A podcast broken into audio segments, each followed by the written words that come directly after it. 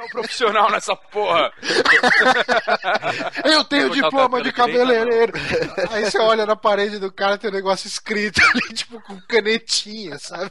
Diploma de cabeleireiro. Um desenho de uma piroca, tá ligado? Com pente, né? Uma piroca com pente no pentelho e uma tesourinha. Mas certeza foi isso, cara. Eu fiquei cortando o cabelo pelado uma meia hora aí tomando friagem.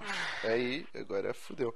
Ontem eu tomei uns 500 remédios, cara. Tanto que eu apaguei, acordei hoje 11h30. Eu falei, caralho, eu vou perder a hora da gravação. Caralho. É, e eu nunca. Eu, eu sou tipo tiozinho já. Pode ser fim de semana, eu acordo 9 horas no máximo. Sábado, 27 de junho de 2015, meio-dia e 6. Repita: meio-dia e 6 minutos.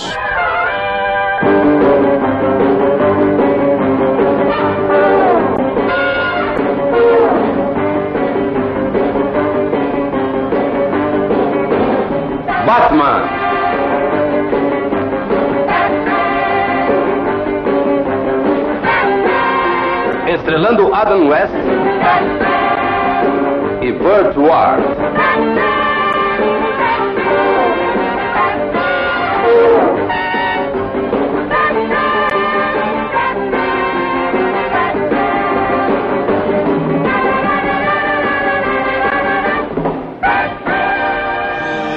Que porra é essa aqui, hein? Vamos ver o que tem lá atrás, né? É, vamos lá, vamos lá, vamos lá ver.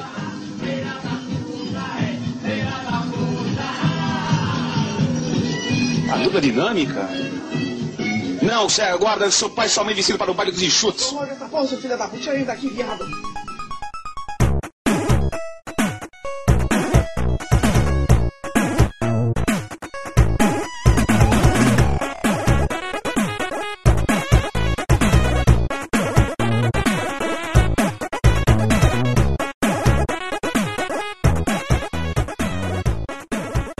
Conhecendo mais um saque aqui nos Super Amigos, episódio número 17. Aqui quem fala é Márcio Barros e comigo, ele que está jogando Destiny de novo. O vício voltou. Johnny Santos. Eu estou jogando a campanha lá do, enfim, da expansão, que eu paguei 20 dólares, então tem que aproveitar. Mas estamos também com ele que achou o sistema de save points de Ori uma verdadeira merda, um cocô fumegante. Ele, Guilherme Bonatti. É um burro. Eu não achei isso, eu só não gostei no começo, mas agora eu gostei. Aham, tá. Como tudo, Bonatti, sempre ele, ele é contra tudo no começo. Aí depois Hum. ele fala, ah, é, é bom. Não, eu, eu achei algumas coisas merda, mas esse não é o tema de hoje. Estamos aqui com Estamos. aquele que. Estamos, aqui. Estamos aqui com aquele que está enfrentando a sua guerra interna várias vezes, Danilo Ber. Oi, pessoal. Por que, que guerra interna? Não... This War of Mine. Ah, nossa, puta Você não merda. para de jogar esse jogo? Não. Tá no ele é tóxico muito, já. é muito bom e eu ainda não consegui sobreviver, mas eu chego lá. É isso aí, nosso querido Dandan, conhecido pelos ouvintes do, do Histeria como Bumbum Guloso. Uma propaganda boa, né? O apelido que eu nunca vou deixar morrer. Mas é isso, então hoje estamos reunidos. Eu estou com essa voz horrorosa que eu estou muito dodói. Mas é isso aí. Vamos Foi no gravar. cabeleireiro estranho que botou ele de cueca. Nossa, a piada mais interna ever, ninguém vai entender. Mas tudo bem. Então, vamos... Danilo, faça seu jabá, cara. Bom, quem quiser ouvir mais um pouco da a minha voz bonita e do, do Johnny Bonatti, pode acessar lá o drinkandplay.com. É um site que tem é, vários podcasts, né? Tem o Histeria, que é de cultura geral, o Get a Life de jogos, o Into the Movie sobre filmes. Tem uma, peri uma periodicidade meio estranha, mas Ele é pode anual, sempre... né? Ele é Ele virou anual agora. Mas também, ou então entra lá no facebook.com barra programa Drink and Play ou facebook.com barra groups barra Drink and Play, que é o espaço do. Bebum, que a gente tá sempre lá soltando notícia, piada, coisas bem legais e conversando sempre com a galera lá. Ó, tá fazendo Eu direitinho já, Ah, tá eu bem melhor do que na época do... De todos os convidados, Danilo fez o melhor jabá. Eu e o Johnny nunca vendemos tão bem o site aqui, cara. Estranho isso, né? Justo eu. Mas é isso, acessem lá o Drink and Play, então, muito bacana. Meu antigo site. Sempre lembrando, você que acessa só pelo feed, acesse lá, não, você acessa não, você que baixa só pelo feed, acesse lá superamigos.com.br e o telefone tinha que tocar agora. Exatamente. Peraí. Caralho, eu sinto a dor do Márcio a cada frase, cara. Você que baixa pelo feed, acesse o site superamigos.com.br, sempre tem alguma coisinha nova lá. Nos siga no arroba superamigos lá no Twitter, pra você ficar por dentro de tudo que acontece pelo site. E toda segunda-feira, um novo programa, um novo saque. Essa semana a gente lançou muito conteúdo, quer dizer, a semana passada, né? A gente lançou três episódios do saque sobre E3, todos com uma hora e pouquinho. Nós lançamos também o nosso programa em vídeo versus, editado pelos Abuzeta, jogando Quackshot e ficou Tá muito bom. muito foda. Acho que um dos melhores conteúdos que a gente já produziu até agora. Foi foi muito divertido. Parabéns, Abusa, pela edição, que ficou magis- magistral. E a gente lançou também o Ouvidoria, que é o programa que a gente faz uma vez por mês, respondendo perguntas do SKFM, convidando ouvintes para participar ao vivo. E também eu fiz ah, as primeiras duas horas de Batman Arkham Knight, algumas horas antes do lançamento do jogo e foi bem legal porque agora a gente está testando os streamings pelo YouTube, não estamos mais usando o Twitch, porque muita gente reclamava e tal. E Nossa, mas fica muito melhor, cara. mas Muito, muito, melhor. Mas muito melhor. Pra você saber quando rola esses streamings, é, assine nosso canal do YouTube e também siga a gente no Twitter, que a gente sempre tá divulgando. Ó, vai rolar hoje o stream em tal hora. Então, pra ficar por dentro. Mas a gente. Lembrando sempre que todo esse conteúdo que a gente disponibiliza só é possível realizar devido ao nosso apoio dos fãs, né? O, o apoio que o pessoal consegue ajudar o nosso site pelo Patreon, né? E, então a gente agradece muito a todos os que estão acreditando nesse projeto e, e fizeram a gente bater a meta de 200 dólares recentemente. Exato, cara. Já passou de 200 dólares e inacreditável. Eu achava que nunca ia passar, mas passou e. Cara, que foda, né? E, e, assim, é, a gente sempre gosta de frisar: com um dólar você já tem acesso ao nosso grupo dos patrões lá no Facebook, que é o único motivo de eu usar o Facebook hoje em dia, porque eu tinha abandonado. E, e é muito legal, cara. Virou uma comunidade mesmo. A galera virou amigo e todo dia troca informação e batendo papo. Ah, assiste tal filme que é legal.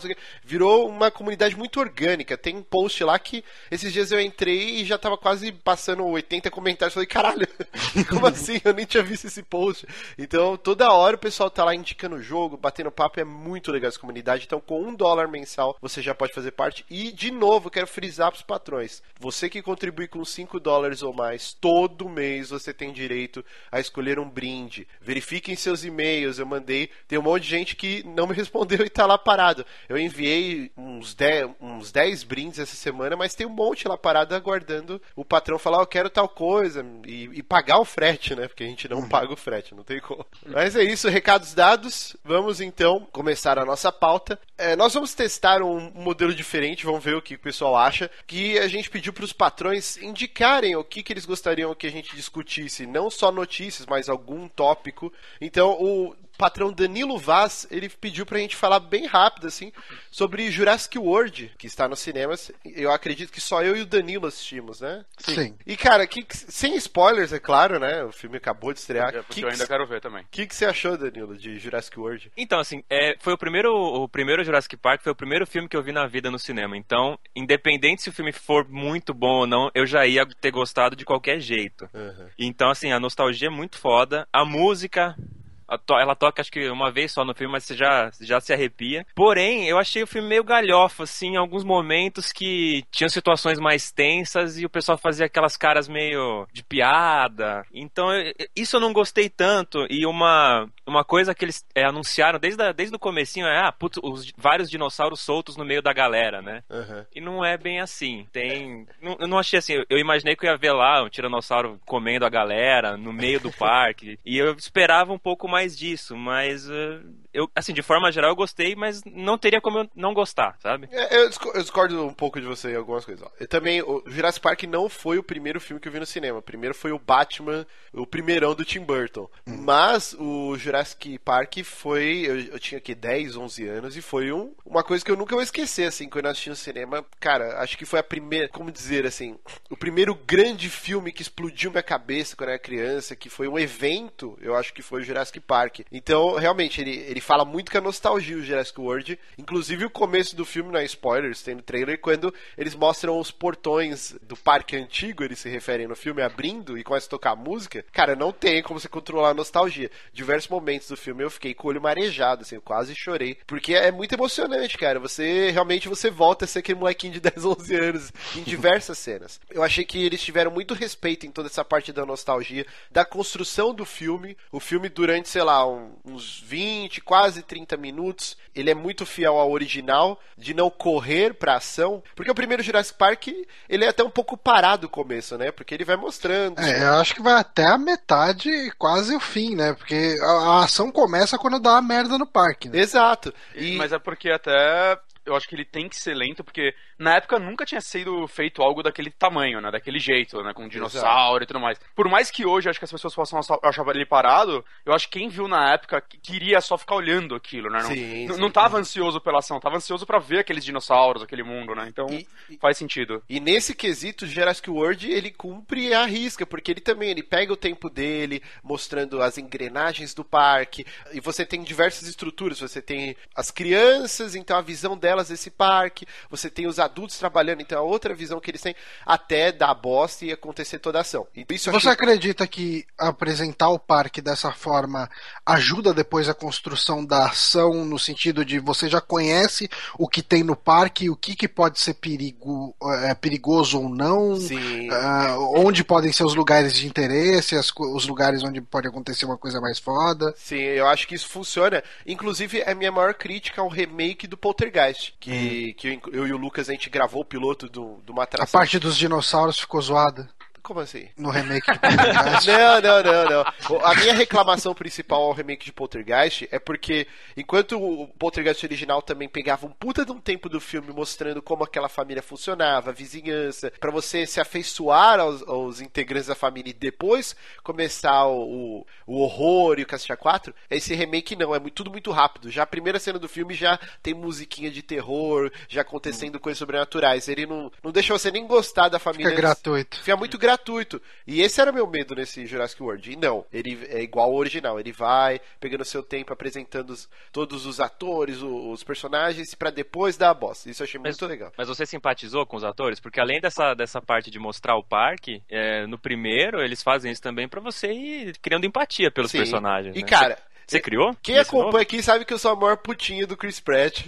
Ah, O Chris Pratt é um cara foda. O homem eu, lindo. eu adorava ele no Parks and Recreation. Sim, cara, e ele tá magistral nesse filme. Ele rouba a cena toda vez que ele aparece. E, inclusive, um grande trunfo desse filme. é, eu tô começando a virar um pouco Lucas Pires nesse quesito, que quando eu, eu quero assistir muito uma coisa ou jogar, eu vejo um ou dois trailers e acabou. Eu vou me Ah, mas eu, eu acho que é o ideal, cara. É o ideal. Assim, o Lucas Pires, ele, ele tá além, né? É, ele não vê, não vê nada. nada. nenhum trailer. Não vê trailer desde 2006, né, que ele fala, É. assim. Eu acho que você vê um teaser e um trailer pra ter uma ideia do que, que você vai ver no filme, é, é ok. É, não, sim, sim, eu também acho isso. E, cara, aquela cena que mostrava o Chris Pratt na moto com os Velociraptors, aquilo eu falei, "Uf, isso aí vai ser uma merda fumegante, né, cara?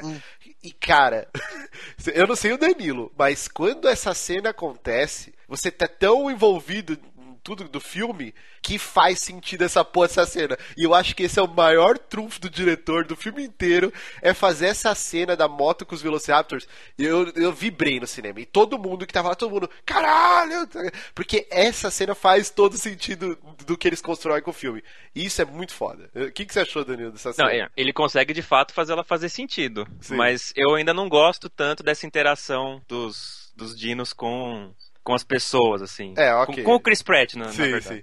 E- Mas enfim. Mas, cara, é um filmão. Mas Quando- é, o, Danilo ele tinha feito uma pergunta pro Márcio, mas ele não deu a opinião dele a respeito de, do que, que ele achou dos personagens, das pessoas. verdade. e tal. Cara, eu, eu gostei muito do, do Chris Pratt, porque não dá. Ele, ele realmente rouba a cena, mas assim, eu não consegui ter muita empatia pelo, pelas crianças nem pela tia. Então, ela é uma gata. É, e teve uma, um grande burburinho, né? Porque, na verdade, eu esqueci o nome da atriz, mas ela é a, a, a que fez a Gwen no, no Homem-Aranha 3 fez o Sam Raimi e fez aquela. A mocinha do filme A Vila, do Shyamalan. Ela fez mais filmes, mas Ela agora. fez 50-50. Fez? Fez. Ela Ah, é tá a namorada filha da puta do cara. Tá certo, tá certo. Do, George, É. do Joseph Gordon-Levitt. né? Eu esqueci o nome dela aqui, alguém procura, por favor.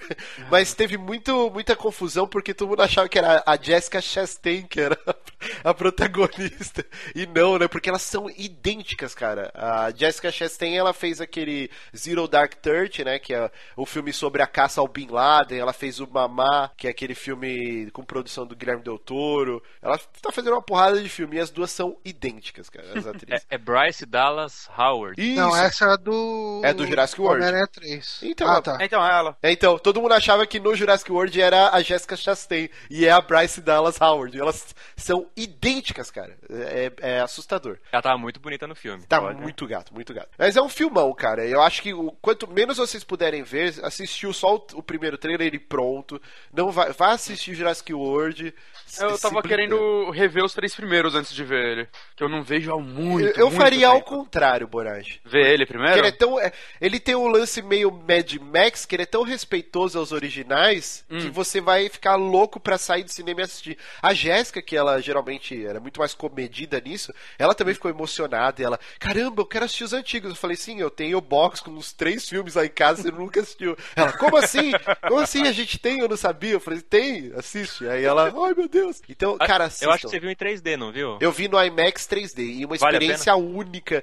Eu, eu, geralmente eu sou muito con- eu- contra filme 3D, eu não gosto, porque, sei lá, me dói a cabeça e antes eu usava óculos, então você tem que botar o óculos por cima de Por outro. cima do. Mas, cara, depois de Avatar, eu diria que Jurassic World foi o primeiro filme que eu falei, caralho, isso funciona muito em 3D. Porque até então é só gimmick, eu nunca vi um filme que, ó, a experiência tem que ser 3D. O Avatar do também- Hobbit. É, o, o Hobbit, eu, eu, não- eu realmente não gostei da versão 3D, assim. Não? Eu assisti Não, porque não tem opção, né? Mas.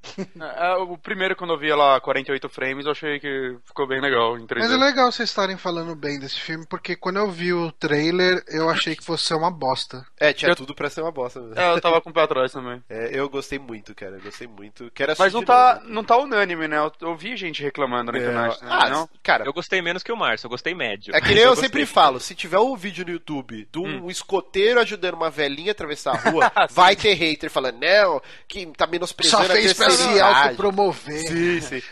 Tudo na vida vai ter. se tiver alguém abrindo o intestino e puxando pra fora, vai ter alguém achando legal, né? Falando que tá certo. Né? Sempre vai ter alguém reclamando de alguma coisa. Ele tá no Rotten Tomatoes, que é o maior site agregador de reviews. Uhum. Ele tá com 71% de aprovação, Tá que é uma ótima nota. E de público ele tá com 80 e poucos por cento. Então, assim, tá, tá, tá bem acima da média, cara. Ah, Eu quem- tenho que ver. Assistam, muito bom. É, e rapidinho, só fechando o Jurassic Park, aconteceu uma coisa muito estranha que eu nunca tinha visto. Antes de começar o filme, apareceu o Paul Rudd, o Paul Rudd falando assim: Ah, a experiência definitiva pra assistir o filme é no IMAX, então eu vou mostrar pra vocês um trechinho de Homem-Formiga. E cara, teve um preview de 5 minutos do filme. Eita! Eita. E, e mostrou o filme inteiro. Praticamente. Eu, eu não queria ter visto tanto, assim. Mas, cara, Caralho. agora meu hype por Homem-Formiga aumentou muito, cara. Cara, Sério? eu tava lendo Eu o pessoal ser bom. comentando sobre e o pessoal tá falando muito bem, cara. O pessoal que, que já viu. Acho que lá fora. Não sei se.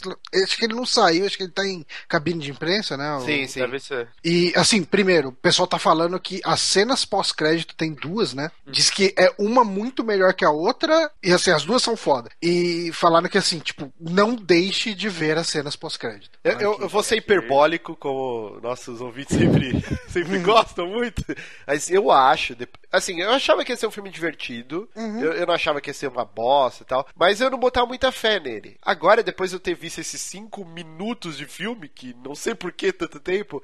E eu acho que o Homem-Formiga ele tem potencial pra ser o novo Homem de Ferro no quesito de. É um personagem. O Homem de Ferro não era um personagem que todo mundo Era um amava. personagem B, né, cara? É, na verdade, não era B, porque sempre tem no Vingadores, ele tinha revista Sim, mas, mas ele solo, ele solo, ninguém lia, assim, Exato. do grande público. que é, é Exato. mas é, é diferente do Homem-Formiga, ele é um que todo mundo conhecia, assim. Todo mundo Conhecia. sabe quem é o, o- o Homem de Ferro, mas ninguém, tipo, parou pra ler as histórias É, dele. mas é aquela. Ah, o que, que você conhece do Homem de Ferro? Oh, o demônio da garrafa. Demônio Todo mundo repetia garrafa. a mesma bosta. Que é uma era, um- bosta, Era um personagem que tava abandonado. E aí, quando saiu o filme, todo mundo, meu Deus, que foda e tal. O Homem-Formiga, no lance do carisma. Do... Eu gosto muito do Paul Rudd, né? Eu Dos também. filmes do Dia Eu de. Apatow. Eu, eu acho ele um cara muito, muito legal. E, então, existe um potencial pra ele ser um novo Homem de Ferro nesse quesito, de um personagem que ninguém dá a mínima, e é um filme que vai surpreender todo mundo. E ele tem uma forte carga de humor, pelo Uhum. que, que mostrou nesse, nesse trailer gigante. Tem tudo pra ser um.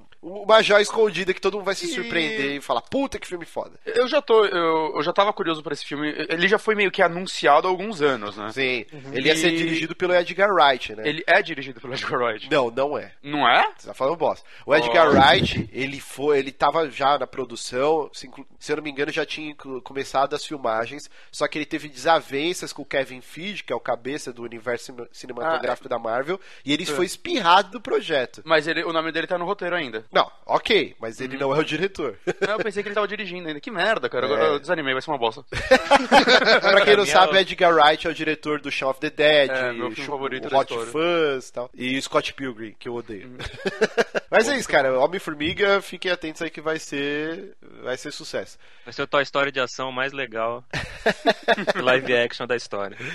Exato. E agora vamos para o tópico principal desse saque, que é o Warner suspende vendas de Batman Arkham Knight para PC. Eu queria começar aqui falando que eu nunca vi isso acontecer na história. Estou certo ou errado? Jogo grande eu nunca vi também, não. Eu já vi, tipo, jogo menor acabar saindo do Steam, né? Tirarem, porque, sei lá, não rodava, esse caralho. Mas um jogo, tipo, desse nível de Esse Batman, cara. tamanho, né? Primeira Não, vez. mas nunca. Mas quando eles tiram é, é de tudo. Dessa vez eu acho que tirar só de um eu nunca vi, É. cara. Só do, do- exclusivamente do PC. É, então já vamos começar. O Danilo tocou num, num ponto interessante. Não é culpa da Rocksteady, entre aspas, porque a Rocksteady ela desenvolveu as versões de Xbox One, é, PS4 e saiu pra geração passada também? Não, não, só não. Só. Ah, tá. Então, beleza. O port para PC estava a cargo da Iron Galaxy Studios, que é um, um estúdio que eles, eles até desenvolveram alguns jogos, mas eles o grande atrativo da empresa é fazer port. Hum. Então, eles fizeram port Que aqui do cortes eles já fizeram? Ó, Street Fighter 3, Scribblenauts Remix, Marvel vs Capcom. Origins, Darkstalker, cara, Dive Kick.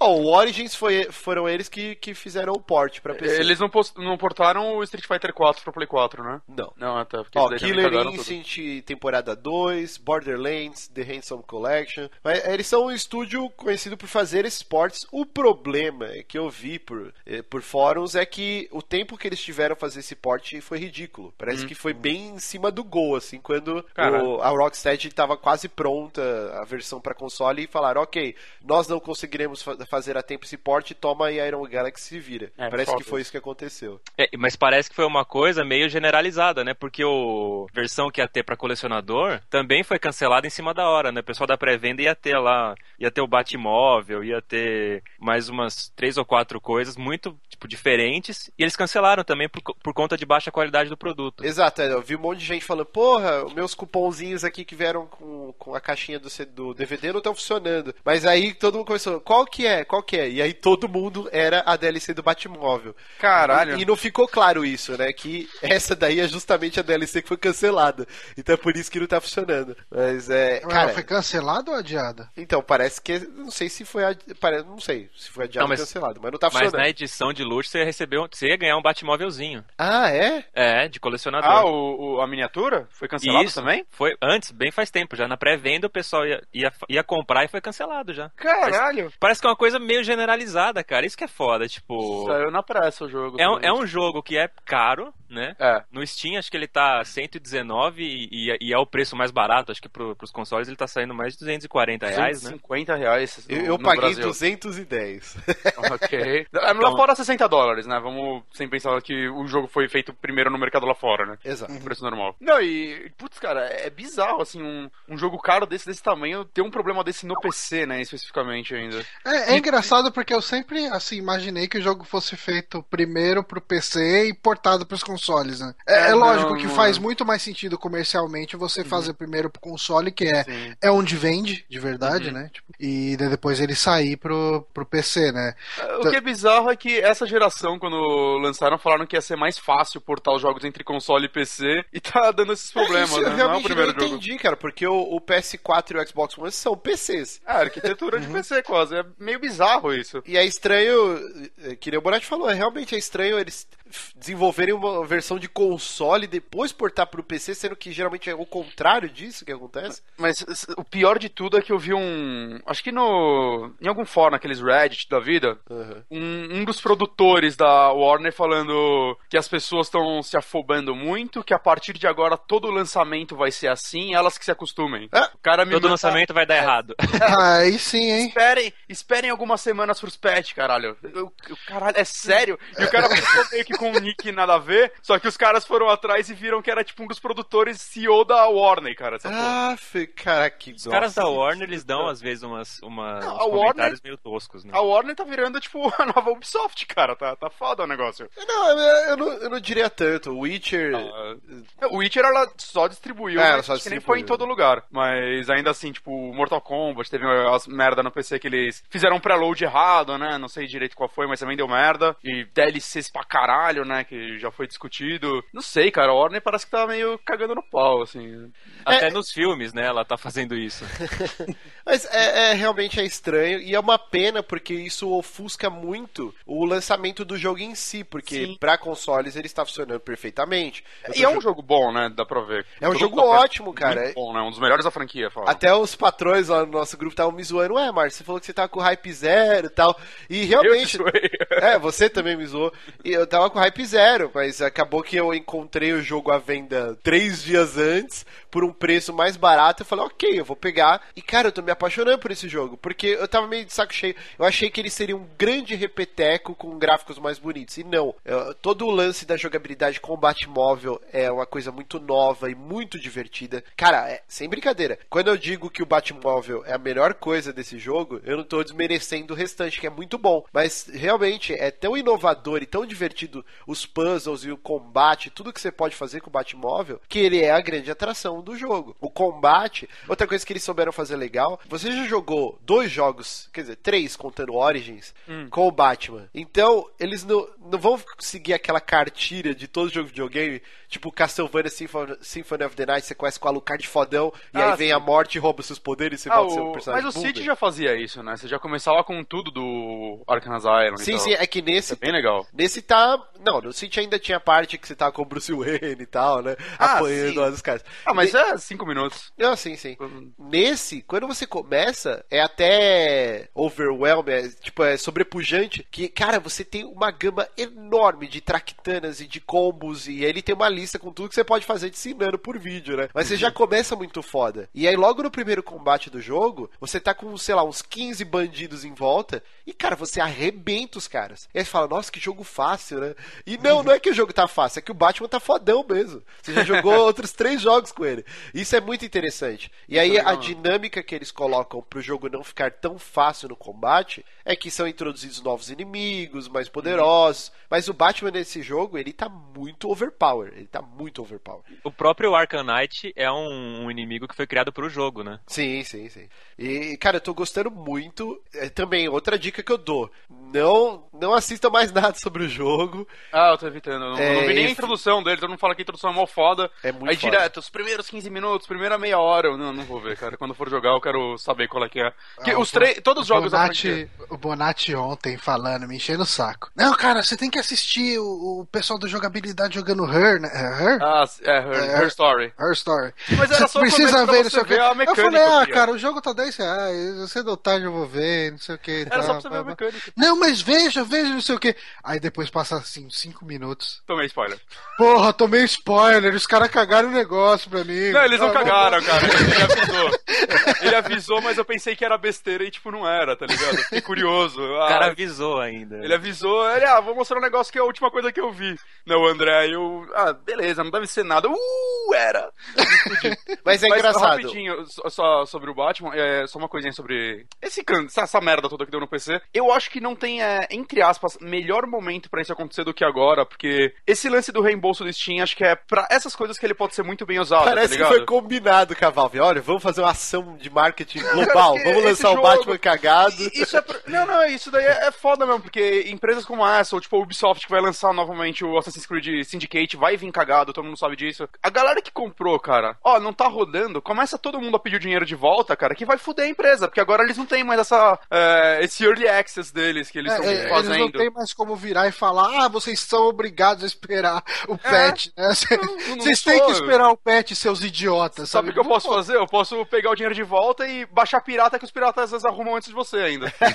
tá ligado? Aí depois você me relança o jogo com uma promoçãozinha que talvez eu compre de novo. É isso que a galera tem que começar a fazer. E coisa Aproveita. interessante também isso ter acontecido agora, porque faz muito pouco tempo que saiu o GTA V de PC, né? Sim, que sim. Três anos depois, sei lá, do. É dois anos, dois anos. Dois anos depois da versão de, de consoles. Entregaram um produto bem feito, aparentemente, né? Sim, sim. É, depois de dois anos também, né? Ah, mas, Então, mas é mas- melhor eles enrolarem dois anos e te venderem pronto do que ficar nessa putaria, eu acho. Tipo, dois anos é muita coisa, mas. É, é, é, É que do anúncio não foram dois anos, né? Ele anunciou junto com a versão da nova Não, geração. não, calma, calma.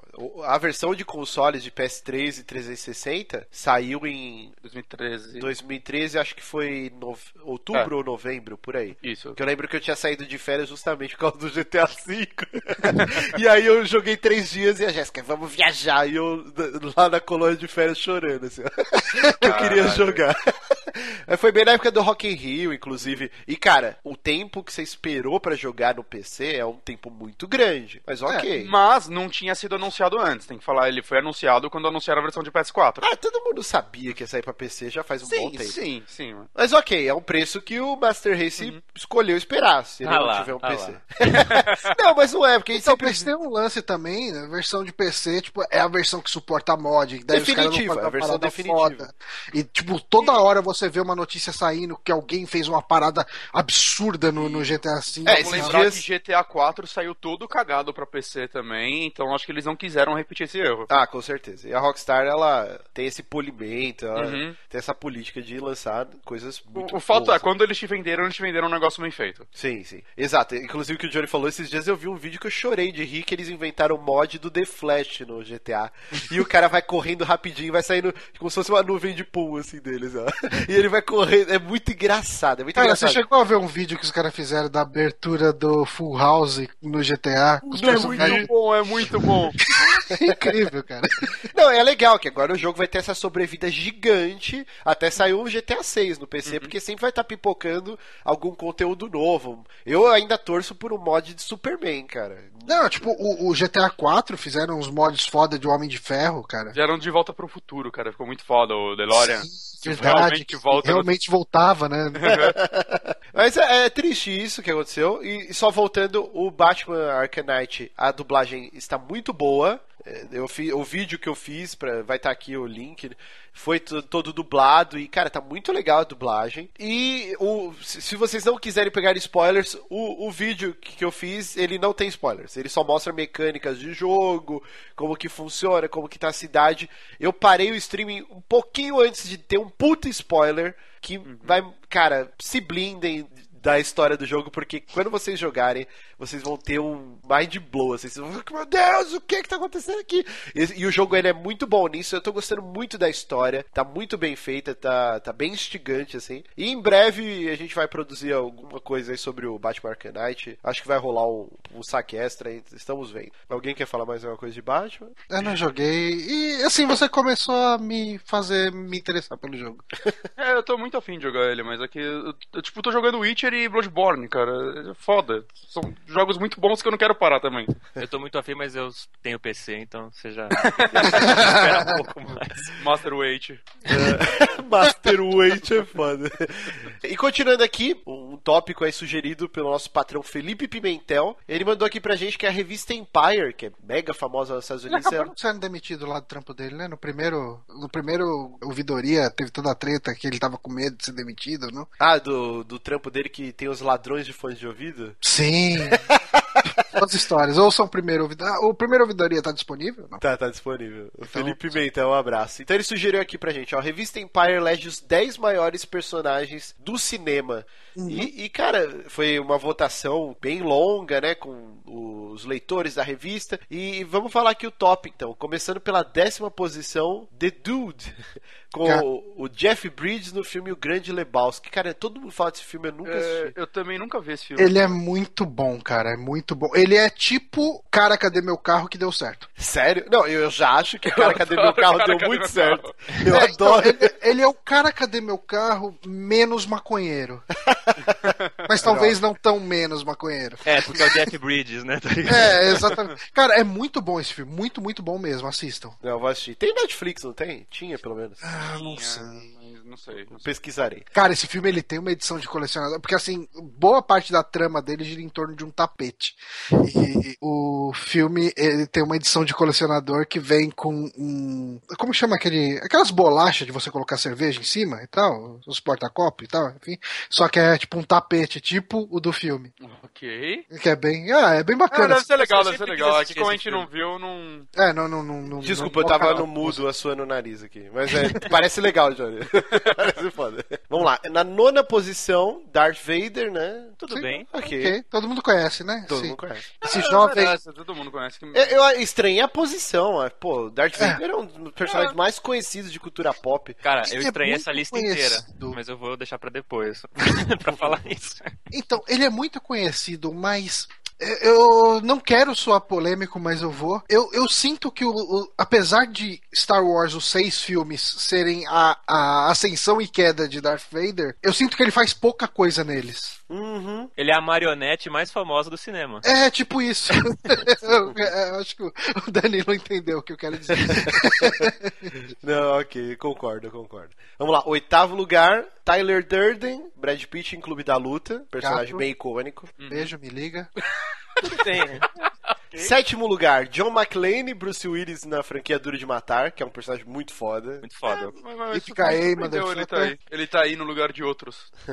Inclusive, eu diria que do- dos, dos três brucutus do- dos anos 80, vou te falar que eu gosto. É o meu, per- o meu favorito é o John McClane mesmo, cara. Rambo, ou os personagens do, do Arnold Schwarzenegger, eu acho que o John McClane é o, é o meu Eu, favorito. eu tinha que rever o Duro de Matar. Eu não vejo, tipo, há mais de 10 anos, assim. Nossa, cara, toda que vez que, eu- rever. Toda Cara, vez que tá passando naqueles canais aleatórios, tipo Uhum. Megapix, qualquer porra dessa, eu paro e vejo, cara. Eu acho muito Eu, foda. Eu, que- eu acho E eu não vi os últimos, incrível. pra falar a verdade. Eu vi os três primeiros, eu nunca vi os últimos. É, Eu vi o penúltimo. Eu não achei a merda que todo mundo fala, mas não é bom. Cara, até o terceiro eu acho fantástico. O pessoal torce muito o nariz pro terceiro filme. Eu adoro, cara, aquela. É, eu também gosto. O. Caraca, o. O Samuel Jackson? O Samuel Jackson, cara, tá, tá muito legal, cara. O Eu acho- terceiro, ele é muito, muito máquina mortífera, né? Sim, sim. A, a, a interação entre ele e o Samuel Jackson é muito divertida. É, realmente é bem duro de matar mesmo.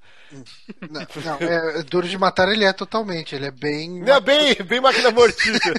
É, são os remédios, gente. Os remédios estão fazendo o cara retardado. Vamos lá. é, sexto lugar, Coringa. São sempre bons personagens, vai no Não, cinema. Tanto ele juntou o Jack Nicholson Jack e Nicholson. É.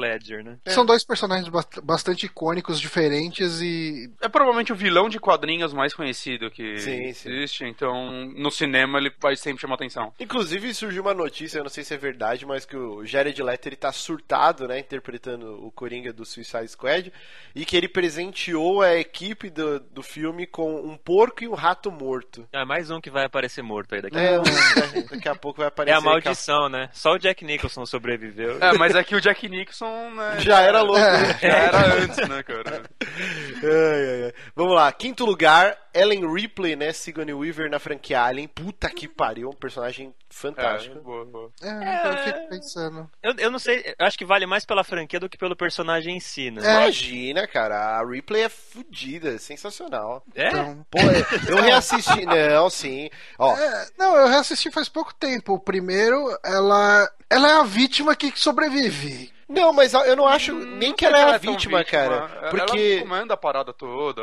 É- Ela é proativa pra sobreviver. tá Isso, exata, essa é a palavra. Ela não é uma vítima bobilda que fica só É. gritando, ela é Não, proativa. Ela, ela tenta sobreviver, ok. E Ela, ela, é não é a. Sarah Connor no Exterminador 1. Exato, Bonatti. Puta que pariu. Exato. A, a Ripley, você torce pra ela porque ela não é uma mundrunguinha, uma Ela já é a. Sarah Connor no Exterminador 2. Exato. A. Ripley, desde o primeiro filme lá de 78, 79, ela já é a Sarah Connor do segundo Terminator. Ela é muito ok, foda. eu entendo. É, eu depois- não depois eu ela- colocaria ela tão alta aí nessa posição. Eu sou muito mais o John McClane do que ela, por exemplo. Ah, também. é, eu não sei, eu não sei. Eu- Fora todo mundo que não foi citado aí. Como é que é um. Bom, depois. Vamos lá. Quarto lugar, Batman. E, e assim, a, a- a gente tem que deixar frisado, não são os atores, são os É personagens personagem. que estão na lista. Então, Ah, será, cara? Eu acho que o Val Kilmer merece. O, então o Batman saiu o uma Batman pesquisa que ele é o nome de... cinema, ele é sempre um personagem tão coadjuvante. Não, calma, não, calma, não peraí. necessariamente. Ó, saiu uma pesquisa que o Batman é o nome de herói mais clicado do Google de todos os tempos. Ok. É tipo algo absurdo. E se você for pegar todos os heróis, a gente teve esse grande levante, acho que em 2000. O primeiro Homem de Ferro é de quando, hein? 2004? 2004, 2005, Eu acho. por aí, né? Então, o Batman, ele tá aí no cinema, cara, desde os anos 90. Não, peraí, desde os anos 89, 80. É, não. Qual- qualquer outro herói da época do, do Michael Keaton lá não fez, tipo, ficou ridículo. Então eu acho que ele tem- Exato. eles têm um mérito muito grande, porque o Capitão América daquela época Nossa. era aquele troço. Não, os O- filmes do Hulk, né? O Exatamente. Batman, ele foi a grande Os superprodução dois do cinema primeiros que deu certo. Superman, eles fizeram seu sucesso na época, mas. Eu Não eu tem não como sei. comparar. É, então, exatamente. É, mas também acho que o intervalo é muito grande, né? É, muito grande. Então o Batman ele tá aí, cara, rondando aí. E goste ou não, eu não gosto tanto dos filmes do Nolan. Eu gosto do Batman Begins, é o meu favorito da trilogia do Nolan, assim. E- Mas o Batman tá sempre aí, cara. Ele sempre esteve. Ele não precisou de um grande levante de filmes de heróis, porque ele sempre tava aí. É, não, isso é verdade. Ele sempre tá... É assim, eu acho o Batman do Batman Begins ok. Hum. Os outros, assim, pra mim é qualquer coisa, sabe? Eu- Eu não entendo, ele é o que resolve tudo no final, cara. Não... Cara, do, do Michael Keaton eu acho bem legal, viu? Não, eu entendo o que o Johnny tá falando. É Mas como assim, ó, personagem, sabe? O Batman Ah. Begins, o Batman ainda é o protagonista da história. Agora, o, o Batman, o Cavaleiro das Trevas, é o filme do Coringa, o Batman tá lá por tá. E o, é o, o Dark não- Knight Rises é o filme do Bane. e o Batman tá lá É, por o Batman é um Max é o filme da Furiosa, é. Bosta. Cara, mas aí entra na mesma coisa do jogo, que que a gente tava falando. O Batman já é o fodão de sempre, então as- nada mais justo que as outras variáveis que vão entrando terem mais notoriedade, né? Então, mas assim, Concordo. vai, ah, ok, o Mad Max é o filme da Furiosa, mas assim, o, o Mad Max do, enfim, do, do Tom Durin aí não tá aí no meio. Do Tom Durinho. Não, mas eu concordo com o Johnny. E, e eu Assim- gosto mais dos dois primeiros filmes do Tim Burton do que os dois últimos do Nolan, cara. Eu, assim, eu não tô falando que os filmes são ruins e que eu não gosto dos filmes e que eu odeio o personagem Batman. Eu só acho que o Batman não é um puta personagem nos filmes. Sabe, ele não é o detetive que é extremamente brilhante, que descobre tudo as coisas e tal. tudo. Ele tá ali, ele resolve boa parte do, do assunto na porrada e nos gadgets dele e é isso, sabe? Exato. é, Eu, eu, eu tô muito ansioso. Surgiu uma notícia aí que o Ben Affleck ele está. Eh, Quer dizer, ainda não está, mas vai começar a filmar um outro filme solo do Batman, tirando o Batman vs Superman, e que pra isso, para ocorrer esse lançamento até 2018, ele vai atuar e vai dirigir um novo É, eu filme do Batman. falar isso também, que ele é dirigir. Ele, é, ele é um bom diretor. Eu- Sim, o Ben Affleck é um bom diretor. E é um ótimo eu- roteirista, inclusive. Eu, Eu, gosto confio bastante nele como Batman. Eu também, eu, eu, eu boto fé. Ah, Agora que, que eu acho que todas as piadas se foram, eu não acho que vai ser tão ruim assim, não. Mas, mas é legal pegar no Então vamos ver se vai, vai rolar. Eu acho que o filme vai ser uma merda, tá? Mas não por causa dele. Eu acho que vai ser foda. Ter- terceiro lugar, Han- Solo, né? Interpretado pelo Harrison Ford, Star Wars. É um personagem interessante. É, mas eu, olha, eu não acho, nunca achei tudo isso Han Solo. Achei interessante, mas O ok. legal dele é que ele. É que assim. Enfim, a gente tem o primeiro lugar aí pra falar É também. ele é o anti-herói da parada, né? Acho que é por isso que todo mundo gosta dele. É, Mas ele, é- ele é legal porque ele é o cafajeste. É. Ele é cafajeste e ele fala que ele é cafajeste, sabe? Tipo. Uhum. ah, e, então, assim, tem, tem algumas cenas que são icônicas porque é ele falando. Tipo, quando rola o lance de eu te amo uh, e ele responde eu sei, ao invés de eu te amo também, ou qualquer coisa do tipo, você fala, ok, isso é exatamente o que ele responderia. Apesar dessa cena, dizem que foi improviso isso. Ah, é que foda. que eles filmaram um monte de vez, né? Eu te amo, eu também te amo, e daí eles riam e, tipo, ficavam uma bosta, não sei o quê. Ah, mas e eu assim, eles que- filmaram tantas e tantas vezes que na última ele virou- é, ela virou, ah, eu te amo, daí eu sei. E ficou tão natural aquilo, tão bom. Mas eu acho tão- que isso- Pôs tanto personagem. Eu acho que isso traz, é tipo, é, é até mais legal que seja improviso, tá ligado? Traz, traz algo do ator para o personagem. É, então, É, isso é isso torna ele muito mais legal do que se fosse simplesmente um roteiro que ele estivesse seguindo. É, Eu Apesar acho. da, da lista ser dos personagens, tem algumas coisas específicas que se não fosse o ator, se não fosse o Brad Pitt no Clube da Luta, se não Ah, fosse. Ah, então, exato, exato. é, é bem diferente, Se né? fosse depender só do, do livro lá do Chuck Palahniuk, nem estaria aí, né? Ó, na, na real, o Coringa acho que não estaria aí se não fosse o Heath Ledger que colocou ele num nível popular muito grande sim, atualmente. sim, sim. É, Concordo. Só Mas, pelo é, do Jack Nicholson ele não ia estar aí, muito menos pelo da Feira da Fruta. O, o, o, o Han Solo, ele é um personagem bem icônico, realmente, da franquia Star Wars, mas eu acho que teve personagens aí que são mais importantes até. Vamos lá, segundo lugar, James Bond. Eu concordo. Eu preciso adoro. falar uma coisa aqui, eu já falei, acho que no, no Histeria, mas eu nunca Hum. falei nesse podcast. Eu nunca assisti um filme do 007. Meu Deus Caralho. do céu. Ah, Uma, uma completa falta de interesse Que loucura. ou você se nega a ver? Eu nunca tive o interesse de verdade. Eu- Assim, o interesse surgiu recentemente.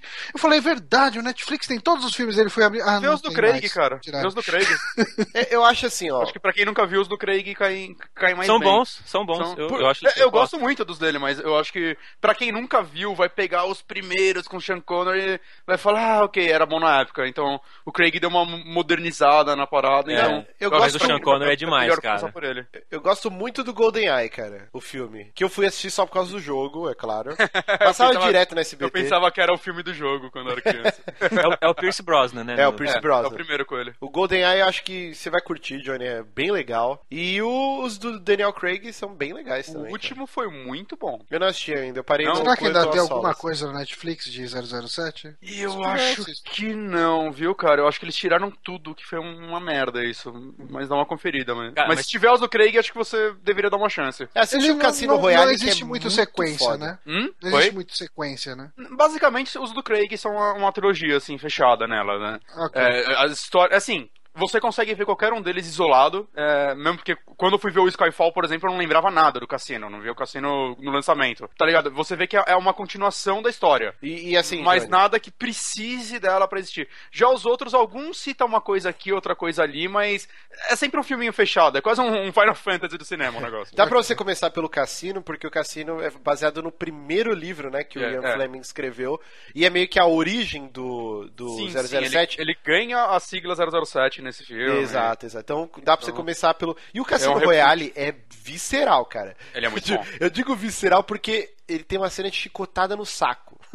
e eu nunca vi isso na minha vida. Chicotadas repetidas ainda. É, cara, só de lembrar dessa cena já me dá até um treco aqui. E é Vou, o vou atrás, 007, vou atrás né? do Cassino Royale e depois eu falo a minha É, opinião. é o 007 mais thug também, né? Que É. o Daniel Craig trouxe. Mas Que você foi tem... É, batizado- Isso é uma coisa que eu já vi muita gente criticando, né? Ah, Ah, ele eu tirou a classe do 007. Não, é legal, é legal. É, é legal Mas, porque é. ele é um amador nesse filme, então combina ele ser mais thug mesmo.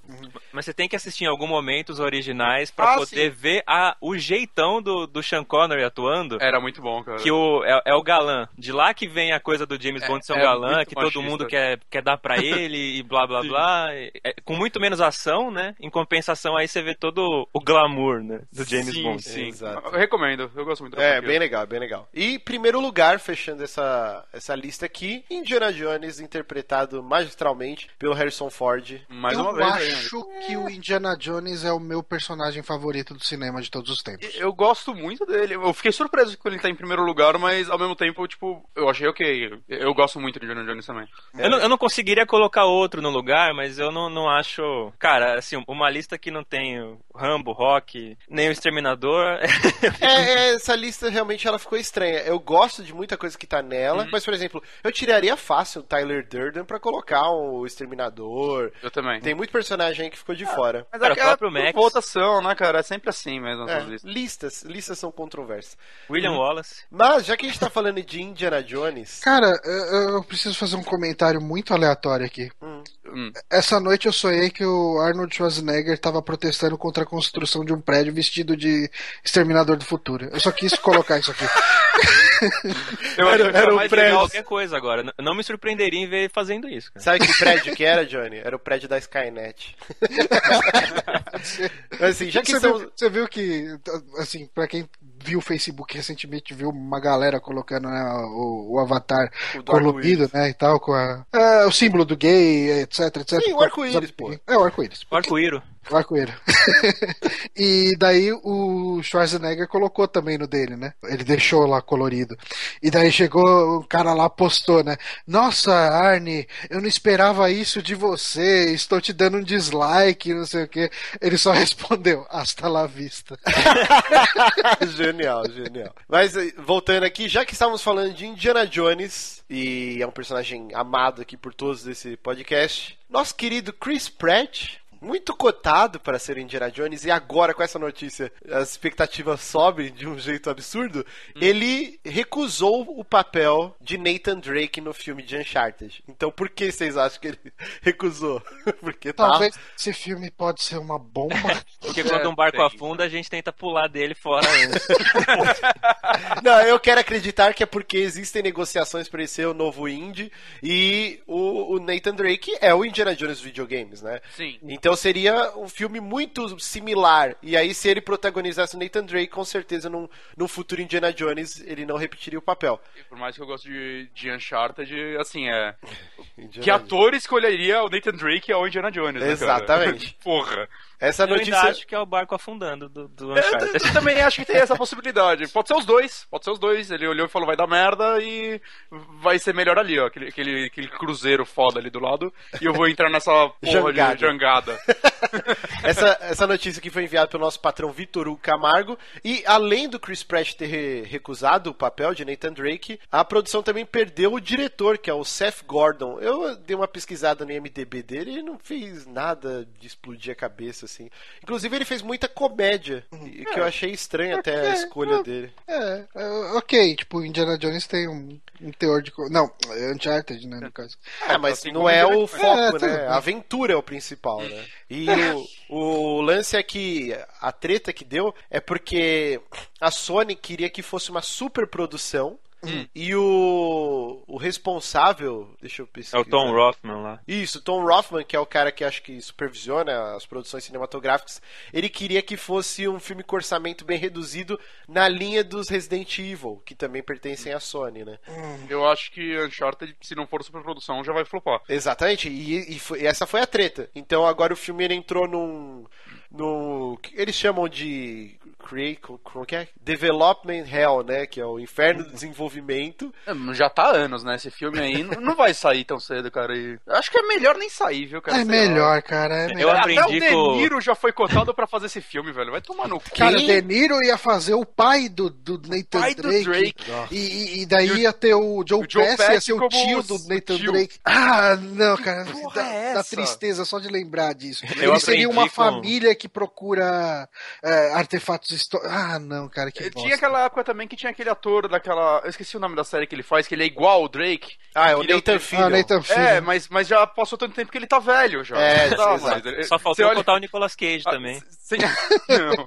Mas é engraçado que sempre que todo mundo fala, não, Nathan Filho, aí coloca uma foto dele, de, sei lá, dos anos 80. Olha, é o Drake perfeito, o cara, ele não é mais assim. Jesus. Exatamente. E, e o que é triste é que nunca foi cotado o Bruce Campbell pra ser o Sully, cara. E tem, tem foto do Bruce Campbell já tá grisalho, né? Quer dizer, grisalho não, tá cabelo branco já. E com o bigodinho e, e camiseta havaiana. E é o Sully, cara, igualzinho. Cara, se fosse o Bruce Campbell como Sully, o filme podia custar 10 reais que eu ia ver. Exato, É. não, e a persona do, do Bruce Campbell é igualzinho o Sully, né? E vice-versa. E, cara, ia ser muito foda. É, Ah, mas o Bruce Campbell eu acho que nunca mais vai fazer um filme grande na vida, cara. É, eu- sei lá, Ainda vamos, dá vai ter a série, vai ter a série agora do Evil Dead, que estreia acho que esse ano, se eu não me engano. É, Essa daí Aí- eu tô bem curioso. Tá, vamos ver, se fizer sucesso, talvez a gente vê o Bruce Campbell de volta às telinhas. As telonas, né? Cara, vai, vai ser foda porque eu, eu aprendi com o Duck Nukem que tem coisa que quando demora muito Ah, é melhor não sair. Falando em coisas que deram errado. o Miyamoto, nosso que não que o Miyamoto tenha dado errado, o Miyamoto falou por que, que o Wii U deu errado, né? Na concepção dele, né? Na concepção dele, né? É, ele fala. ele- assim, o que mais me deixou triste nessa notícia é que ele não falou em nenhum momento da capacidade técnica do Wii U, né? Ele falou que é, ele deu errado porque as pessoas não sabiam direito o que, que era o Wii U. O que mais que ele falou aqui? É, Quem isso, que é daí, isso daí foi completamente erro deles, que não souberam vender o console, vale falar, né? E Que começou todo pelo mundo achou nome, que né? era. é, acharam que era um tablet do Wii. Não, então, é é o que a gente sempre critica a Nintendo dela. Cara, que, o que aconteceu? Cadê esse time de marketing, cara? Sei lá. É, uma parada que eles falaram também é, ah, tipo, quando a gente começou a desenvolver, tablet era uma grande novidade. Quando o console saiu, o tablet já não era grande coisa, sabe? Nossa, cara, Cara, a isso eu Nintendo- fiquei puto, cara. Não, não é a possível. Nintendo é aquela empresa que começou a fazer um MMO porque o WoW tava fazendo sucesso há 5 anos já. Esquece que leva mais 5 anos pra você fazer um MMO e quando ele sair provavelmente não vai ser o mesmo mercado. É isso. Cara, é isso é muito ela deve não tá fazendo, assumir- Ela deve estar fazendo um. MOBA agora. Certeza que ela tá fazendo um MOBA pra sair daqui a 8 anos. Ah, tá fazendo draw something. Não, o, que, o que o Danilo falou é realmente. É, cara, eu esperava mais do Miyamoto, assim. É, é um negócio de querer tapar o sol com a peneira. Ah, não, o problema do Wii U é o tablet. E porque as pessoas, a gente não conseguiu passar a mensagem. Não, são vários problemas. O problema Esses inicial só são dois só problemas do Wii U. O Guito ele resume bem é, o final do Wii U falando que. O, o final do Wii U, o problema do Wii U, falando que o, o problema do Wii U maior começou quando a Nintendo não entendeu o sucesso do Wii. Exato. Ela achava que o Wii foi sucesso por ter sido simplesmente barato e casual, quando na verdade foi todo o momento em que ele foi lançado, né? E, e o próprio Wii perdeu muito mercado no final da vida dele e, e não era simplesmente relançar aquela porra em HD que ia dar certo com a nova mania da, da época, né? Que seria os tablets. Você pega esse lance do nome, né? E a gente vê ela repetindo de novo o problema com o 3DS. New 3DS, tem o 2D, 2DS. Uhum. Cara, qual o problema dessa empresa, velho? tipo, de não saber O dois- botar o, o dois- nome. O a 2DS gente fica foi comprando. o, o ápice, cara. É, é que o o 2DS nó de ele confusão. não tinha como fazer um outro nome pra ele, cara. Cara, ele é um 3DS sem 3D. Como que você vai dar um nome pra isso? Não lança, não lança. sei lá. A Nintendo é complicada, Mas velho. assim, eu, eu discordo do Márcio quando ele diz que, que o Miyamoto falou de problema do Wii U, são só alguns, assim, e o Wii U tem muito, muito mais problema. Eu acho que o problema do Wii U, de verdade, é ele não tem capacidade técnica pra acompanhar os concorrentes. Exato. Eu acho que é o perde- único problema dele e é o único problema que o Miyamoto nem encostou. Exato. Não, é porque eu assim- de ninguém desenvolver pra ele. Aí, ah, o Wii U tem os melhores exclusivos. Pode até ter, cara, mas é só eles. Você tem três jogos por ano. Exato. Esse é o problema dele. Se eu só tivesse o Wii U hoje, eu ia estar desesperado.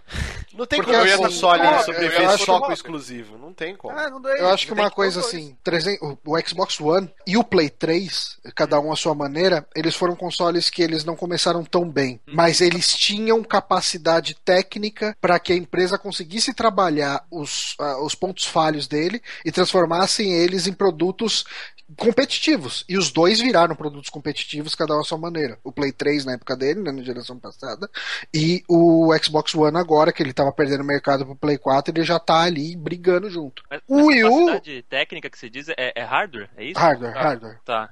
O Wii U, ele não tem isso, cara. O Wii U, assim, ah, qual que é o problema do Wii U? Ele não aguenta rodar os jogos de hoje em dia. Ah, o que, que a gente pode fazer? Chorar. E assim, é claro, o Wii também não aguentava. E o Wii recebeu porte de, sei lá, de Call of Duty até não sei quando. Mas a diferença é que o Wii foi um monstro, cara. E o Wii U não. O Wii, U, o Wii vendeu pra caralho. Né? Era óbvio que as pessoas iam investir um dinheiro a mais pra fazer uma versão pra ele, porque essa versão ia ser paga. Você investir um dinheiro a mais pra fazer uma versão pra Wii U, não vai pagar ele. A, a Ubisoft tentou, sabe? Outras empresas tentaram. Claro que, ah, puta, sei lá, a EA lançou Mass Effect 3 ao mesmo preço que ela lançou a Trilogy pra Xbox 360 na mesma época. Talvez, talvez não, com certeza isso foi uma merda. Mas ainda assim, cara, não eram essas pequenas coisas que iam salvar ele na época, eu acho. Não, não. Cara, então eu, eu não comprei console há anos Hum. e agora eu escolhi justamente por causa do Márcio, que eu joguei na casa dele. o pior que eu podia escolher, né? Eu, eu ouvi o, o cast de vocês da, da E3 falando lá da, da conferência da Nintendo e, cara, eu, eu não consegui chegar a uma conclusão do porquê que deu errado. É simples, É uma literalmente. Agora que junção tá- de fatores, né? É a mensagem errada. Imagina assim, ó. eu- a gente que acompanha a indústria, a gente, tudo quanto é notícia, toda semana a gente tá discutindo. Quando o Wii U foi anunciado, eu acredito que ninguém que tá aqui nesse cast sabia do que, que se tratava o Wii U. Se era só o, o tablet lá, o gamepad, ou se ele era um console. Ah, Se nós ficamos confusos, imagina o grande público que. ah, o paizão. tá- que vai no shopping comprar um videogame pro filho. Cara, a Nintendo não sabe passar a mensagem que ela Eu, quer. eu não assim. digo que eu fiquei confuso quando eu vi o anúncio. Eu meio que entendi e tal, porque assim, eu li e tal, tudo. Agora, assim, o que veio na cabeça, quando a gente vê o que, que é o produto e vê o nome dele, a primeira coisa que vem na cabeça de todo mundo que não é profissional de marketing, Periférico. que não é nada. Não, não. A primeira coisa que vem na minha cabeça é: isso vai dar merda.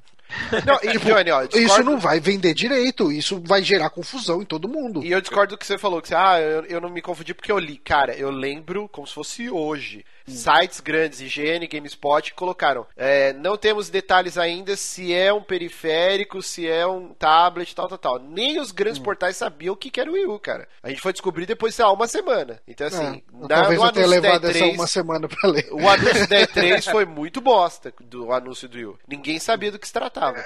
a, a Nintendo não sabe fazer a mensagem dos produtos dela, cara. Eu Deixei acho de odiar assim- a Nintendo na hora errada, então. Legal. É, eu, eu não me arrependo nada do Wii U, porque eu joguei jogos incríveis nele, ainda jogo, né? Sei lá, ainda tenho que pegar Splatoon, por exemplo, que ainda não joguei, e eu sei que ele é sensacional. Mas assim, eu, eu falo, é, uma pessoa consegue ficar só com o Xbox One, consegue ficar só com o Play 4, consegue ficar só com um PC. Vai ter jogo pra caralho todo mês. Só com o Wii U a pessoa não consegue, cara, e esse é um problema da Nintendo. Ela, ela virou o segundo console. Ele é um ótimo segundo console. É, ele é um ótimo Ele segundo é, console. ele é um ótimo segundo console. Por isso que eu tô tão feliz, então.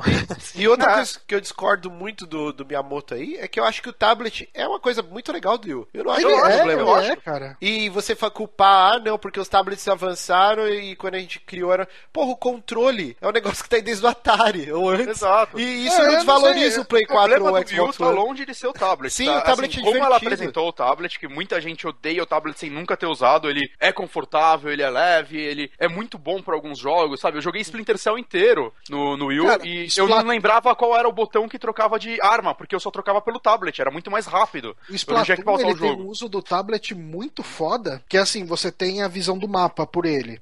Ok, ah, gimmick, não sei o que. Não, mas você consegue ver onde tá cada um da sua equipe lá. Uhum. Uma das funções que você usa pelo tablet é apontar pra onde você vai. Tipo, você pode dar um, não é bem um respawn, mas você pode dar um teleporte entre aspas. Ah, igual no perto de- Battlefield, né? Você nascia com seu esquadrão, né? É, então, mas não é bem um. Não é bem um. Respawn. Um respawn. Você, você tipo, se transforma em Lula e pula. Todo o cenário e vai até lá. Eterno Então, companheiro. Nossa, eu me misturei o Pelé com o Lula. Pior. Lula antes do nascimento. né? Entende, companheiro, lancei. Mas então, Johnny, isso que eu tô falando. Se o NX, o próximo console da Nintendo, vier com o tablet, vai ser legal pra caralho. Tem que ser opcional. O tablet ela, ela tem que ser opcional. Eu não falo nem. eu não acho que tem que ser opcional, Eu acho não, que cara. tem, porque se vier com ele, vai- já vai afastar o consumidor. Não, Eles calma, vão fazer com óculos pra poder falar que foi por isso que deu problema. Se a Nintendo quiser que dê certo o NX, ele tem que vir retrocompatível com Tem, o Wii U. tem. Mas Então, aí- ele tem que vir na caixa com o Gamepad, porque, cara, se tiver que comprar o Gamepad à parte, vai flopar. Não, tem vai, que vai. vir Mas, junto. mas o problema do, do Gamepad não ser opcional, Márcio, é, é acontecer que nem aconteceu com você, que você perdeu o seu e, tipo, você vai vender o Wii U. Ah, mas é- isso é exceção. Tipo, você não É, pode exceção. falar não que. é tão que exceção o produto- quebrar um Gamepad, cara. Ah, Não, Borat, Eu- eu não sei, é, vai encarecer o quebrou o seu produto. também porque você derrubou. Não, Não, mas não é isso, cara. É, o Wii U, ele foi lançado a esse preço porque ele é um, um console no naipe de um PlayStation 4, assim. Ele lançar com essa potência mais o Gamepad, cara, ele vai ser muito caro. Será? então, mas já se barateou a tecnologia também, cara. Uhum. Não sei, cara. Eu, eu acho que o novo console não tem que ter, tem que ter retrocompatibilidade, mas é, tem, Mas tem pra que ter ser... retro- retrocompatibilidade, ele vai precisar do, do tablet. Sim, e aí Pra tem que rodar, vir jogo junto. de, pra rodar jogo de Wii, você precisa do emote, não vem junto. É, ok. Mas, Mas, ainda- ele vem com a barrinha lá de. Mas você sensor. Sabe o que, que eu acho que vai ser o NX, por tudo que já foi dito até agora?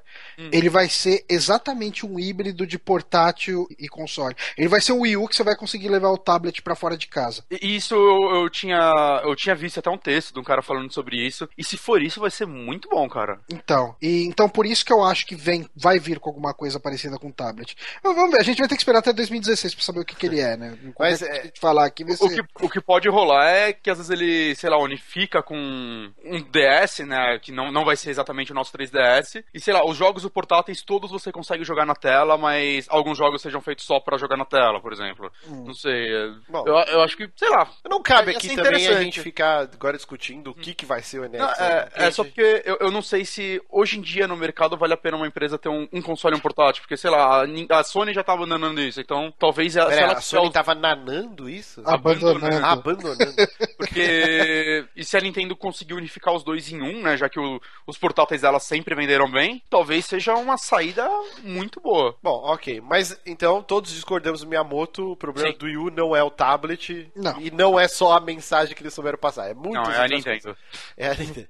Mas vamos lá, continuando aqui. Finalmente, né, terminou a novela da tretinha entre Sony e Marvel e quem que é o novo Homem-Aranha.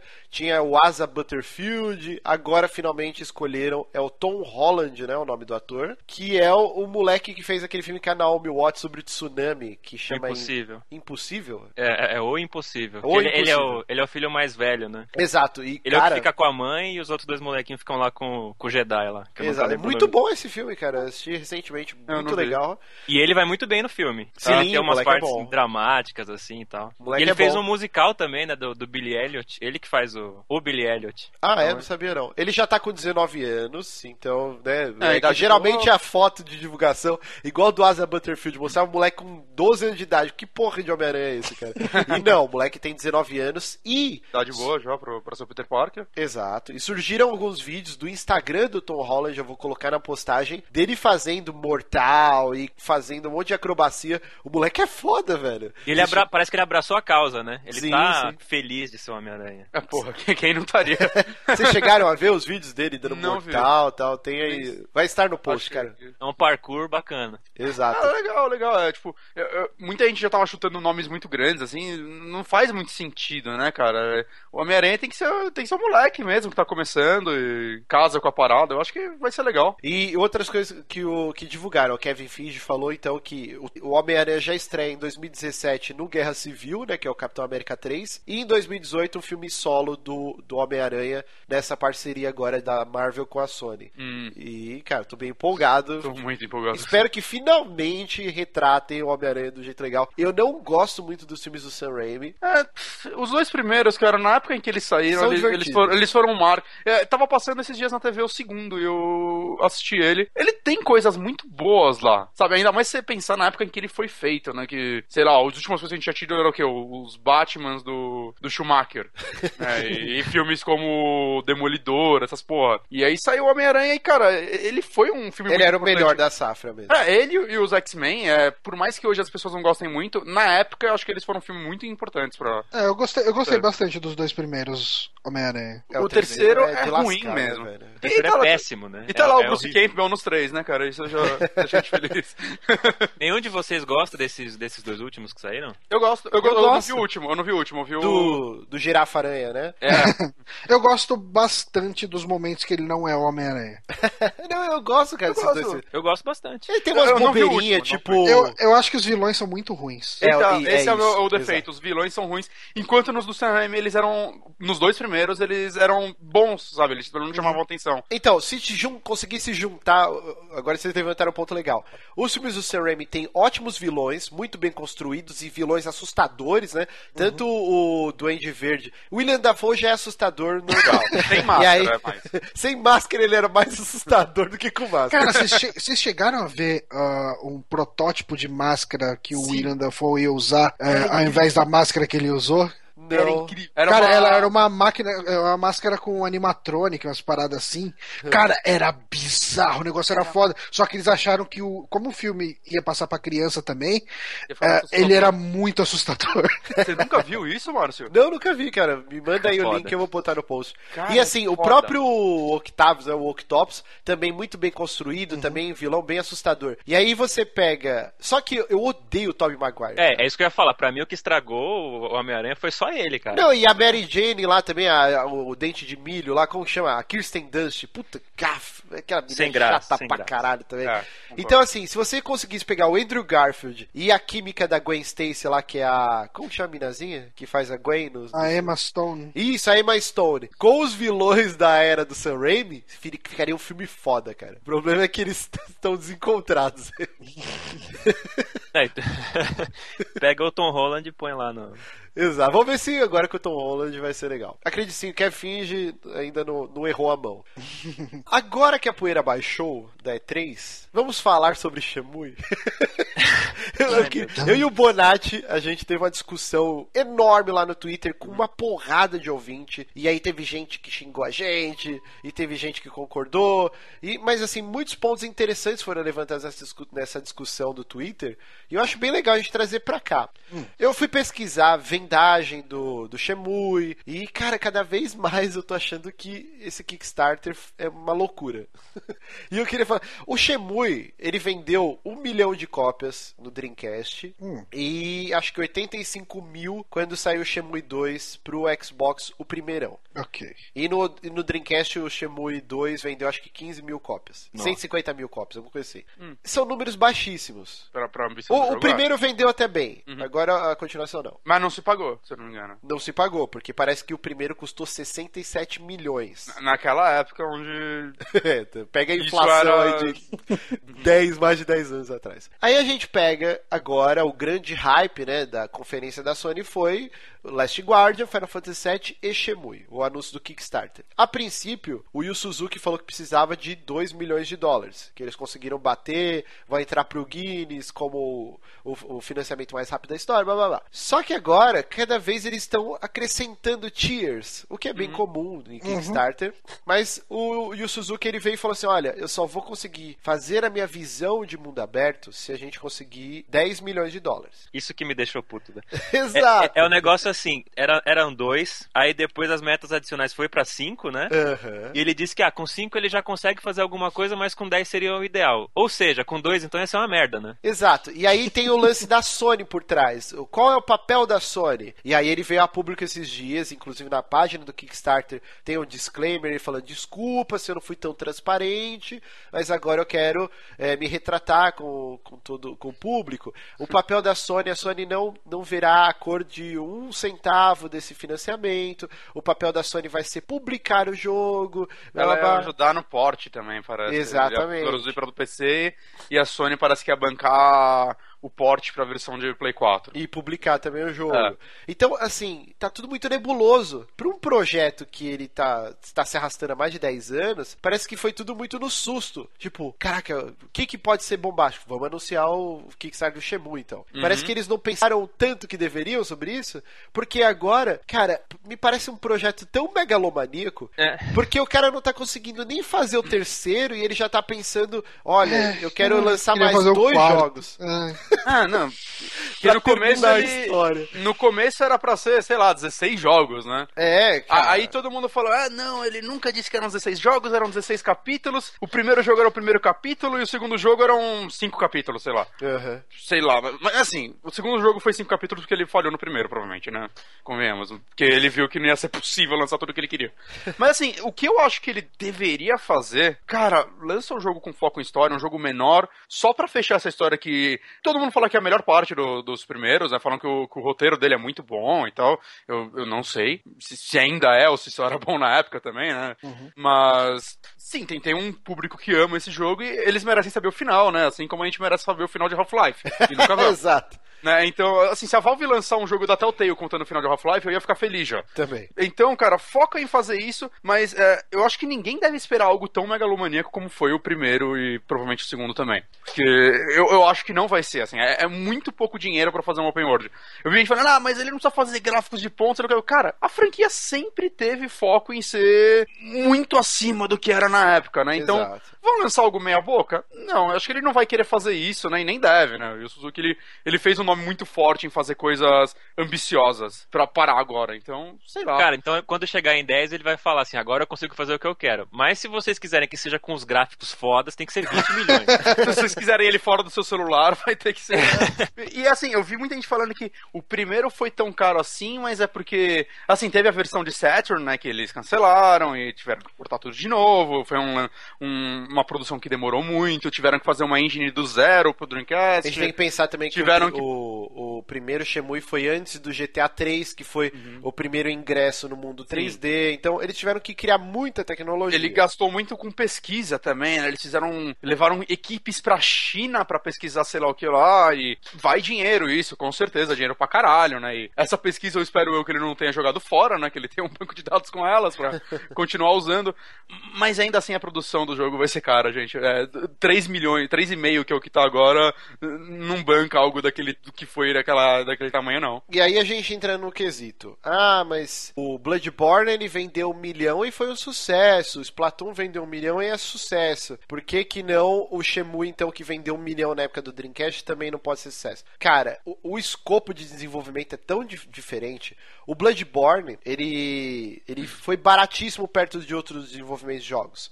Então ele teve Ele já um tinha milhão, uma ele já se pagou trocentas vezes. Ele é um sucesso. Eu imagino que o Bloodborne, a engine dele, seja uma evolução da engine do Dark Souls. Exato, Né? e a gente tem o ser Dark Souls 3 2.0. agora, que com Exato. certeza ele vai beber do desenvolvimento do E- próprio Bloodborne e e, é multiplataforma. E outra, Dream, a SEGA bancou o Shenmue, né? E ela tava perdendo muito dinheiro com o Dreamcast na época. É tipo, foi muita coisa acumulada ao ponto de que o, o Shenmue era quase a salvação do Dreamcast, né? Todo mundo via ele dessa forma. Sim, sim. E, e não foi, né? Não foi. Teria que vender muito mais que isso pra não dar merda na época. Exato, Então, o, o Splatoon, ele teve um carinho, um investimento muito maior que Star Fox, mas também não deve ter sido tão caro para ser desenvolvido. Então Não. ele vendendo um milhão, ele também já se pagou.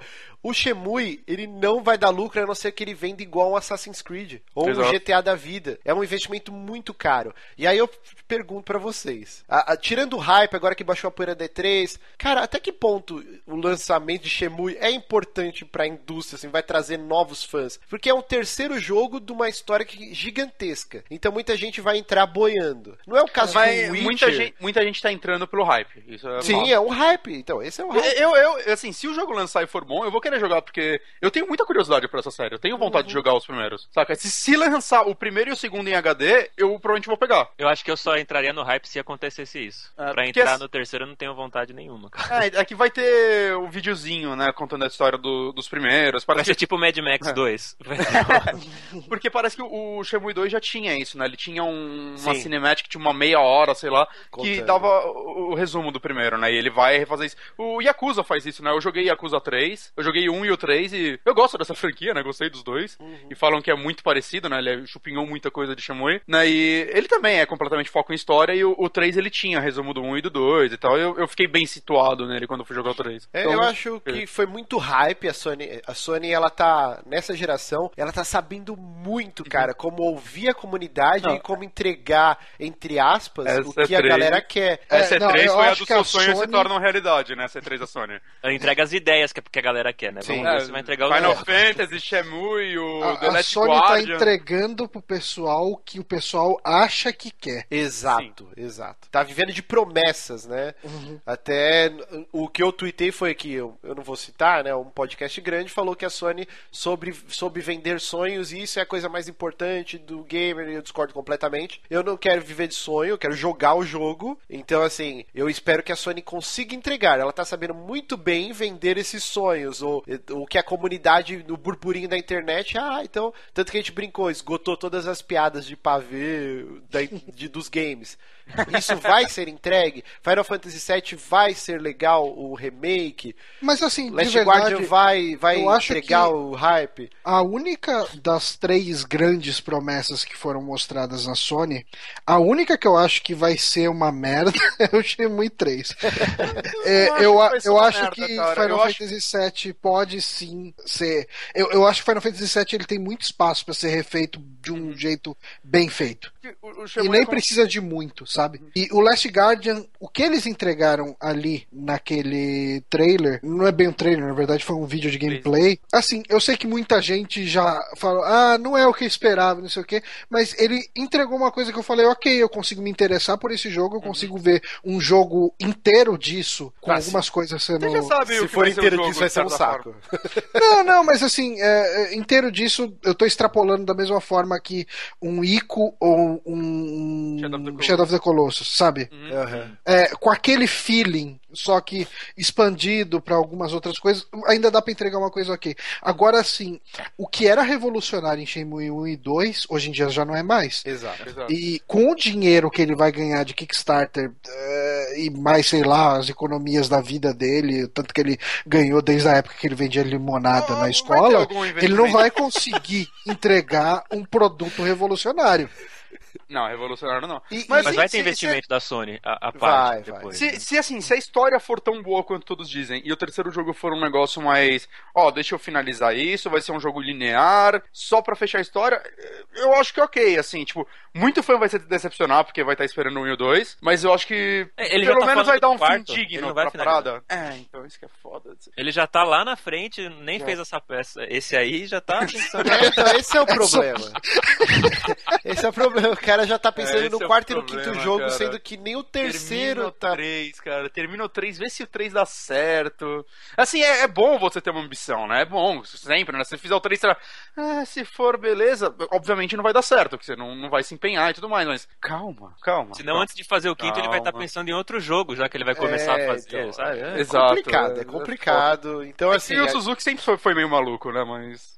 É, então por isso que eu acho interessante. Agora que, que baixou essa poeira, os ânimos não estão tão exaltados.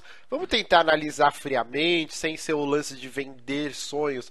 O que que Shemui é importante para a indústria hoje em dia, sendo que mundos abertos já foram explorados à exaustão. A gente tem exemplos ótimos. GTA, cara, é o Uhum. War Concura aí de mundo aberto. Até onde o Shemui, então, ele pode. Já que a- o grande atrativo do Shemui hoje em dia vai ser a história, então, porra, já que você tá 10 anos tentando terminar essa história, tem um monte de gente querendo saber como termina, não pensa no quarto, quinto jogo. Faz tudo nesse terceiro, que é a sua grande chance, seu filho da puta. Já que o público. Aproveita! É. Você tá há 10 anos querendo essa chance e quer mais? É foda, Caralho. cara. É complicado, complicado. Vender, vender sonho é muito fácil. Se pegar e colocar lá uma crowbar vermelha, eu já vendo minha casa pra comprar o jogo. É, é, mas é isso. E então vamos para a última notícia desse programa que já está gigante. Tal qual o Obama, o Iwata liberou casamento gay no Fire Emblem agora. e, pô, eu achei essa notícia muito legal, né? Porque a coisa de um ano, um ano e pouco atrás, né?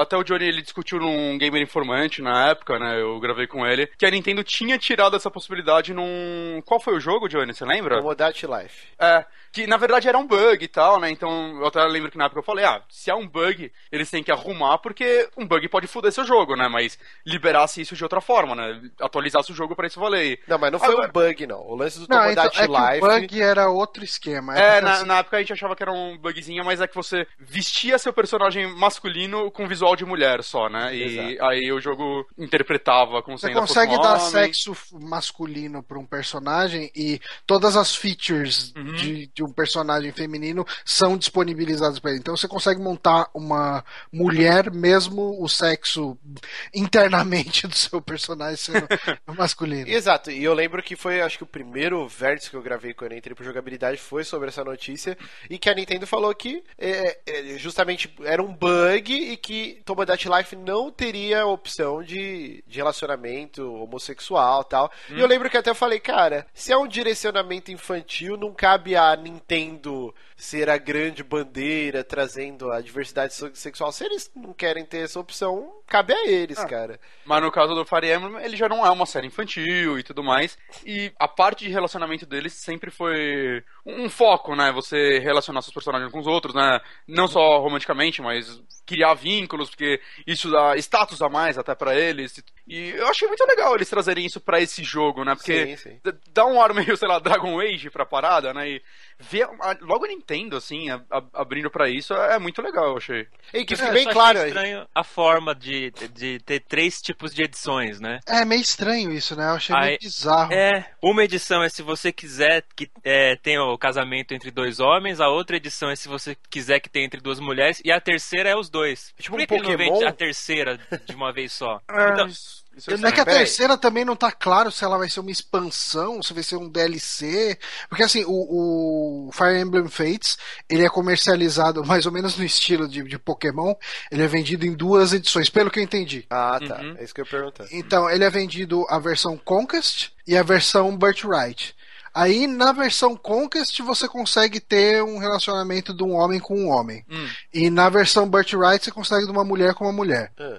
Ah, eu acho que é isso. Isso é por causa do protagonista. Eu não, não, não sei. Eu conheço Na versão muito Love sobre essa Wins versão. tem.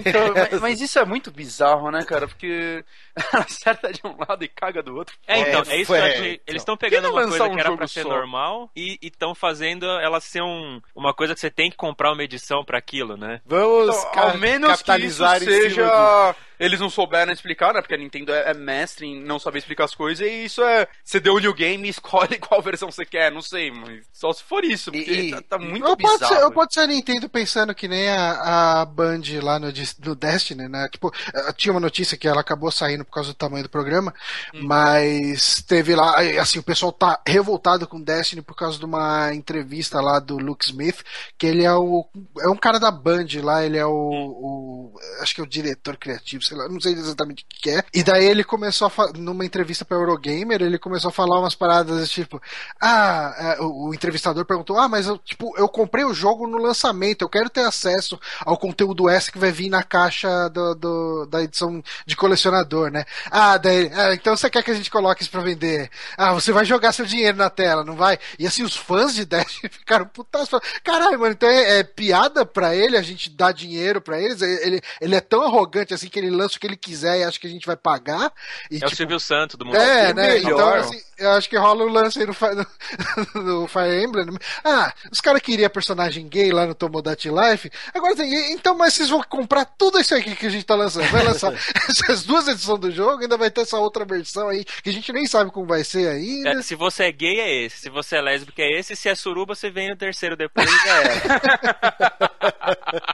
Sei lá, cara. A única diferença dessas versões que eles falaram é isso, né? Ah, não eu- sei, cara, quer eu- dizer, é eu o que tá pesquisando, sendo sim, comentado né? nessa notícia, né, específica, que tá com foco do do casamento gay no Fire Emblem, né? Talvez tenha outras mudanças também. É, então, cara, é o que você tá falando realmente é que uma edição você joga com um homem e outra com uma mulher. Por isso que tá muito parecendo que isso vai estar dentro do mesmo jogo. Não sei, eles É. não vai indo que nem Harvest Moon, acho que lançava a versão pra Eu, meninos eu acho que, que a maior pergunta desse, desse novo jogo, desse Fire Emblem, é se ele vai rodar no 3DS, no 2DS, no New 3DS ou no New 3DS XL.